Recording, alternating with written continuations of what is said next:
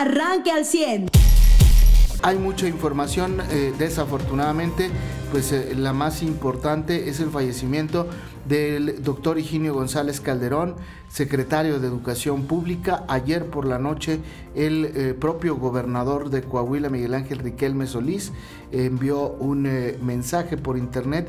Él ya había adelantado que solamente a través de sus redes sociales se daría a conocer la información sobre el estado de salud del maestro Higinio González.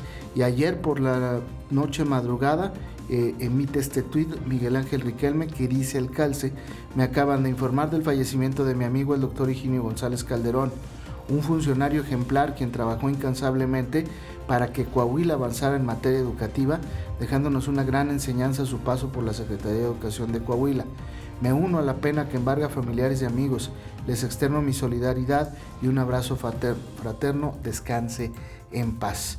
Pues desafortunadamente no pudo eh, tolerar el eh, doctor Egidio González Calderón este tratamiento tan eh, drástico y que pues ya había anticipado el secretario de salud, era de pronósticos reservados, muy, muy reservados.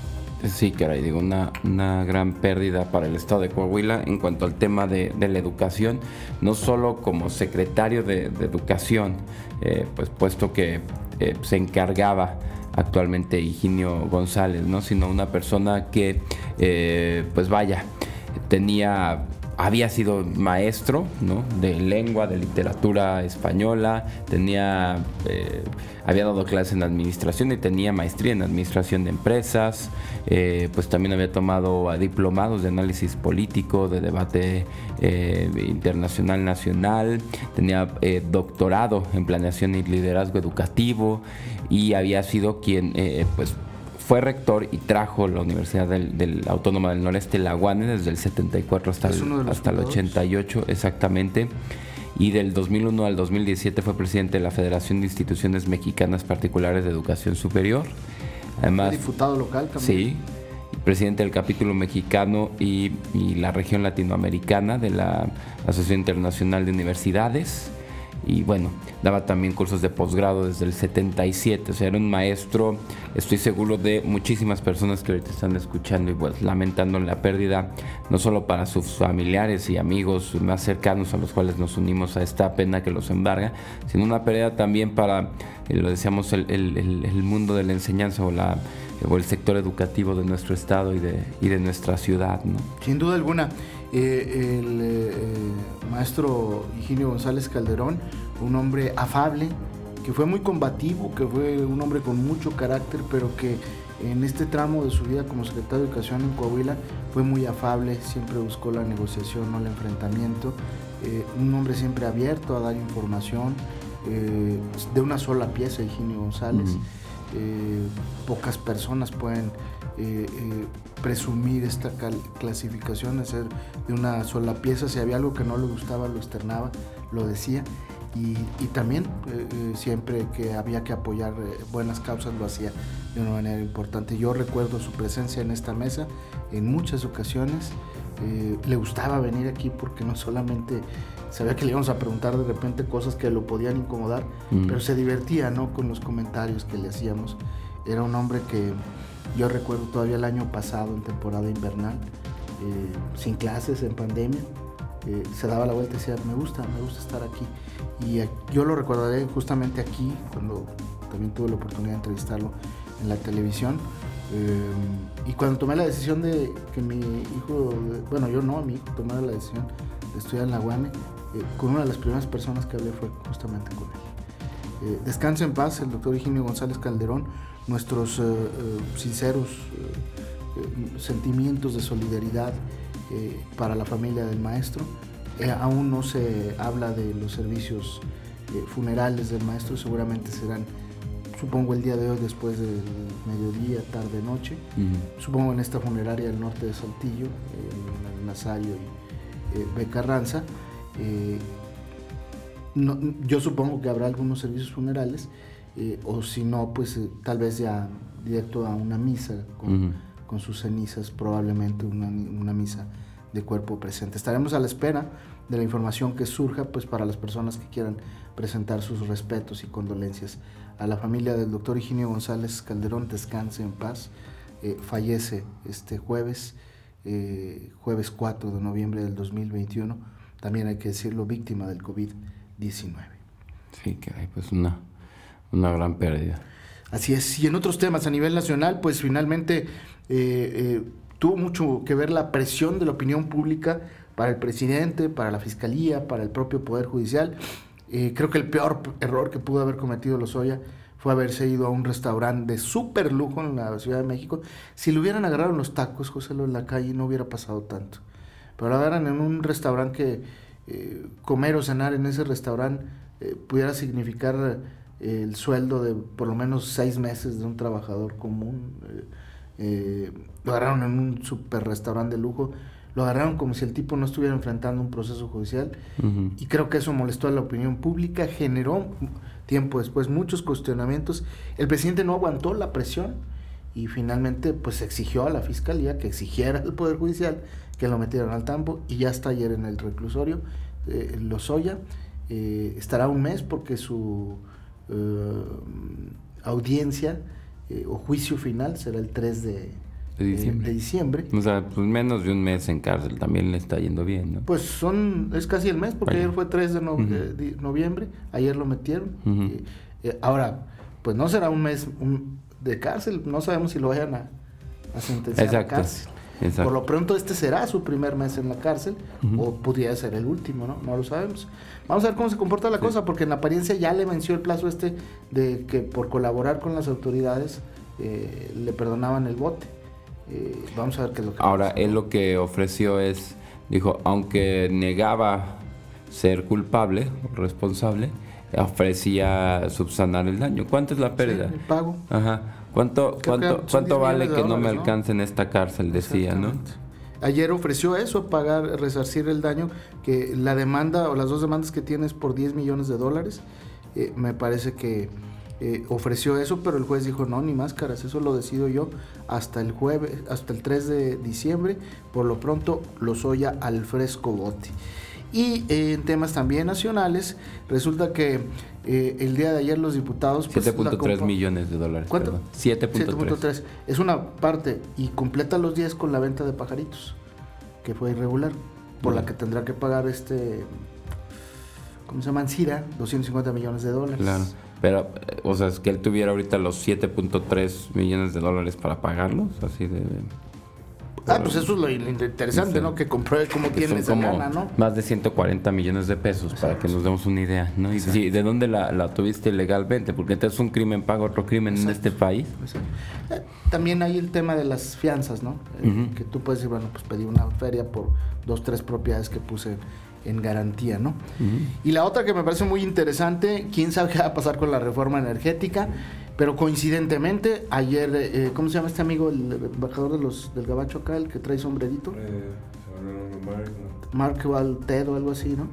Eh, bueno, pues este eh, amigo que fue parte del gabinete de Joe, de, perdón, de... Ah, Salazar, ¿no? Ken Salazar. Ken Salazar. Ken Salazar. Eh, él fue parte del gabinete de, Barack Obama, pero junto a Joe Biden, cuando era vicepresidente Joe Biden. Bueno, pues este Mark Salazar ayer fue a Palacio, eh, se reunió, decían, con algunos funcionarios del gabinete federal. No, fue, le tocó la puerta al despacho del presidente y curiosamente en la tarde, por ahí de las 4 de la tarde, los diputados de Morena, del PT, del Verde, eh, salieron a decir que la discusión de la reforma energética se pospone sin fecha para el 2022. Hasta abril, 15 de abril más o menos. Eh, y le fueron a jalar las orejas al presidente. Eh, no, yo, yo no tengo otra interpretación. Le fue y le dijo, Ted, me dice el Mr. President Joe Biden que le bajas dos rayitas a tu reforma o te va a ir como en, la feria. Sí, y el presidente les habló y les dijo, bájenla hasta abril.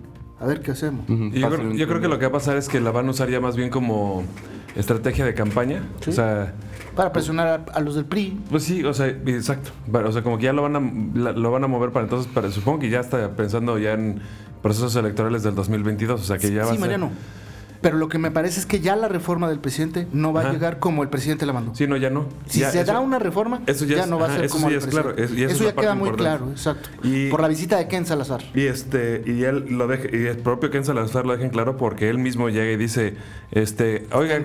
¿a qué venimos? Pues venimos a externarle la preocupación del presidente Biden a- al gobierno de México Por la por, reforma. por la propuesta de la reforma. Así. Exacto. O sea, es decirle, dice, dice Joe Biden que le preocupa lo que quieres tomar la decisión aquí y la, la respuesta del presidente es, es- Eso en lo entonces público, ya. pero en lo privado le dijo, Mr. President, claro. bájele dos rayitas. No, por eso, si en público es suficientemente claro como Claro. para decir, venimos claro. a estar en la preocupación y ver ese resultado, pues seguramente es, eh, o sea, es lo, lo evidente es que se le dijo, quita eso de ahí, ¿no? Claro, O sea, claro. Y déjate de Y, cosas. y lo van a usar al final para eso, para estar amagando, ¿no? Para estar asust- asustando con el petate del muerto. Sí, y para O sea, decir- candidatos del PRI, a gobernantes del PRI, a Claro, del y PRI. seguir diciendo que son los neoli- neoliberales y que seguir diciendo que no quieren la autonomía de México. Y, sí, Y, eso y te digo, ya lo van a hacer la campaña reforma después. que se va a aprobar, no la reforma del presidente, sino la reforma que le manden de Estados Unidos al presidente, o le aprueben o le autoricen, el presidente va a salir como salió a mentir con el tema de los árboles de la, del CACOP 25. Ujú. El presidente va a decir, ya el gobierno de los Estados Unidos incluso va a tomar como ejemplo nuestra reforma energética para mejorar allá en Estados Unidos. Eso fue lo que dijo a, a- Antier. Eh, salió y dijo, no, ayer mismo en la mañana, en la mañanera, salió y dijo, es que ya ven, pues eh, no firmamos porque nosotros propusimos lo de los árboles en este compromiso de más de 100 países de seguir, ojo, de seguir reforestando. Y el presidente sale y dice esta me- mentira, que ese programa de reforestación fue basado en la propuesta de México. No, señor presidente, no se equivoca. No se equivoque y además, eh, algunos le van a creer, y, y ya son menos cada vez afortunadamente los que le creen, pero el resto de los mexicanos y sobre todo el resto de las personas que habitan este planeta no lo hacen en el mundo, señor presidente. Y sus mentiras no se las van a creer. Pero eso es lo que va a decir el presidente en abril. Si le aprueban la reforma, va a decir, esta es una reforma que incluso el embajador de Estados Unidos ya me dijo que la van a copiar allá. Ya sí, Así, sí. así lo va a salir a decir el presidente. pero qué jalón de orejas, ¿eh? Y esto va a tener una afectación y un impacto, perdón, en la política interna de nuestro país. Este también es un estate quieto para Marcelo Ebrard, ¿eh? ¿Por qué? Porque Marcelo Ebrard fue el que fue a la COP. El- se, se dieron cuenta que el discurso de Marcelo Ebrard en la COP no habla del presidente Andrés Manuel, habla de México, México, México, México y México. Y habla de, eh, denos la lana que habían dicho para eh, revertir el cambio climático que le prometieron a todos los países en desarrollo, a México, no a Andrés Manuel, no a mí. Es otro estate quieto para Andrés Manuel. Perdón, José Lu. No, sí, y además ya el, el- por parte de Morena, bueno, de la 4T, está empezando a justificar las pérdidas que está teniendo CFE anualmente con la necesidad de esta reforma. Entonces ya tienen una salida también, ¿no? Vaya, le, le- le encuentras este lado positivo, ok, la, la retraso al menos el primer trimestre del siguiente año, es decir, ya son casi seis meses eh, lo que van a tener bueno, cinco meses, perdón, cuando menos, donde puedes justificar todas las pérdidas de CFE que tenías desde antes, ¿no? Eh, que Como el tenías. apagón de anoche, Ujú. por ejemplo. Eh, pero con la necesidad de esta reforma. No, es que, es que los conservadores, es que los neoliberales no nos permiten, entonces las pérdidas no son nuestra culpa, ¿no? Son, son culpa de que no nos dejan hacer, llevar a cabo esta Mm. Ah, reforma. Ahora, eh, habrá quien le diga, señor presidente, nadie aplazó la reforma más que sus diputados. Ujú. Porque los que salen a aplazarla son los diputados de Morena, del PT y del Partido Verde. No son ni los del PAN, ni los del PRI, ni los del Movimiento Ciudadano.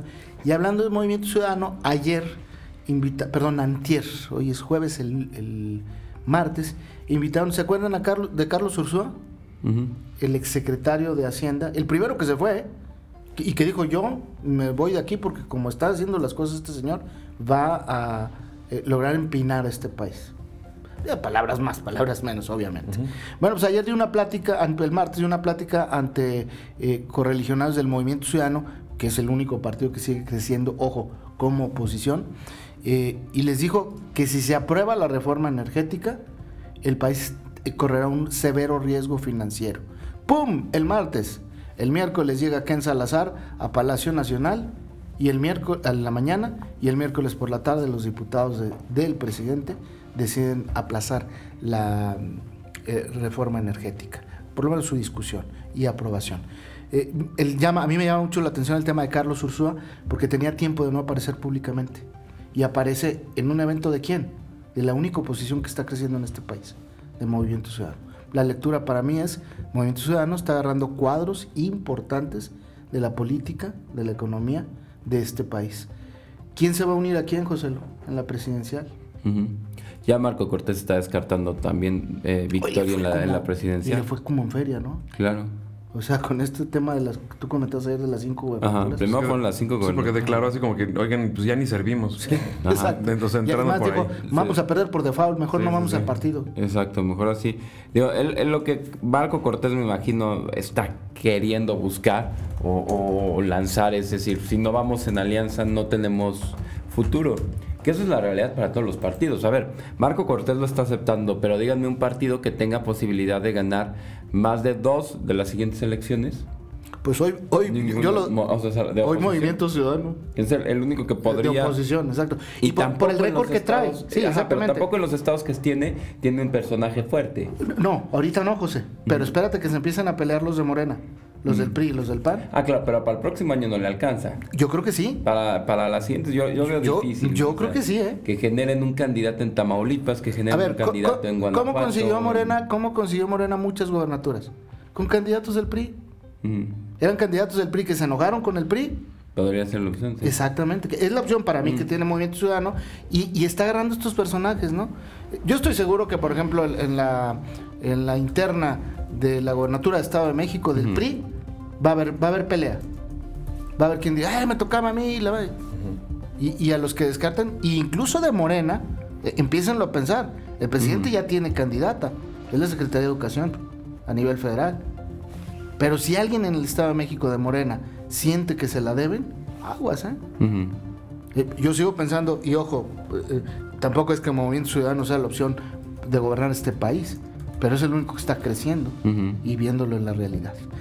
Muy bien, pues eh, en eh, los espectáculos... eh, que- ah, perdóname. No, no, no. Pues Sí, que, que, que podría ser el tema, ¿no? De, de, de Morena, los, los que se separen y quién se fuera por la oposición. Ah, eh, ¿no? ah, Ahí te encargo qué va a pasar en la presidencial. Sí, ¿qué va a pasar con, Hay tres que- con el amigo zacatecano de. Guadiana, ¿no? Exacto. Que él dice que va porque va. Claro, porque es del norte, que no es del norte, pero, pero eh, ahí está Guadiana. ¿Y qué va a pasar si el presidente dice no va Claudia, no va Monreal y va Ebrar?